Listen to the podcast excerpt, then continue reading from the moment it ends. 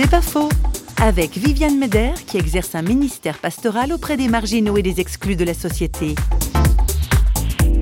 Très souvent, les gens nous disent mais moi je ne sais pas prier. Puis dans le fond, il y a plein de révoltes, de tristesse, il y a aussi des espoirs qui sont exprimés. Et puis, souvent, la personne repart, non pas toujours avec une Bible parce qu'elle n'est pas prête à ce moment-là, mais avec une bougie. Bougie signifie sortir de mes ténèbres, sortir de ce tunnel où je vois rien du tout, et puis croire qu'il y a quelqu'un là-haut, croire que je suis pas seule. Et allumer cette bougie, je le vois pas du tout comme un acte magique, mais que la personne, en arrivant chez elle, peut allumer cette lumière et se dire, voilà, je ne suis pas seule.